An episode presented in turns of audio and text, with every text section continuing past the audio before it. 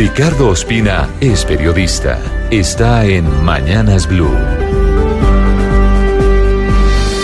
Son las 6 de la mañana y 15 minutos. Hoy los estudiantes universitarios de nuevo adelantarán protestas en las principales ciudades del país, exigiendo un cambio en la política gubernamental para la financiación de la educación superior y varios billones de pesos adicionales para superar la crisis que afronta el sector desde hace más de 26 años. El panorama es complejo porque más de 12 universidades públicas están desde la semana pasada en paro indefinido, apoyados por rectores y maestros. Anoche, estudiantes de la Universidad del Quindío acamparon en el campus mientras que los jóvenes de la Universidad Industrial de Santander, la UIS, la más importante del oriente de Colombia, votaron a favor de sumarse al cese de actividades sin fecha de finalización.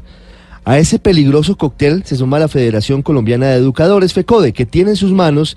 el año académico de más de 9 millones de niños y jóvenes, que hoy decidió participar del paro en apoyo a las universidades públicas y no descartó la posibilidad de irse a un cese de actividades indefinido, que sería muy nocivo para los estudiantes a pocas semanas de finalizar su año académico. Hoy lo preocupante es que al menos públicamente no, no se han tenido noticias de reuniones entre las partes, es decir, entre la ministra de Educación María Victoria Angulo y la comunidad académica para buscar salidas al paro. Solamente se supo que el viceministro de Educación llamó a algunos de los jóvenes líderes estudiantiles que se negaron a sentarse a hablar hasta tanto no se representen todos los sectores que hoy protestan. La diferencia de fondo entre las partes es sin duda el presupuesto. Los rectores de las universidades públicas hablan de la necesidad de una inyección superior a los 18 billones de pesos para superar el atraso en infraestructura y el déficit de docentes que tienen. Hoy llegar a esa cifra es absolutamente imposible, pero hay que abonarle al gobierno del presidente Duque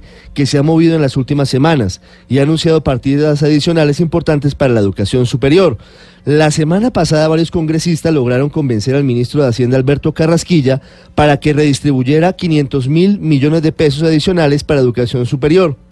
Y anoche el presidente Duque le dio instrucciones al propio Carrasquilla y a la directora del DNP, Gloria Alonso, para que destinen un billón de pesos adicional en los próximos dos años para ese sector, para la educación superior, del presupuesto bienal de regalías, como lo había planteado en su momento el expresidente Uribe en un mensaje en Twitter. Este no es un asunto fácil, pero en esta coyuntura hay que destacar el ánimo que existe desde las partes por buscar soluciones a un derecho como el que tienen los colombianos, a una educación superior de calidad, que por supuesto tiene un costo elevado, que tiene una componente muy importante de gratuidad y que estuvo durante décadas opacada por la necesidad de invertir gran parte del presupuesto en el conflicto armado.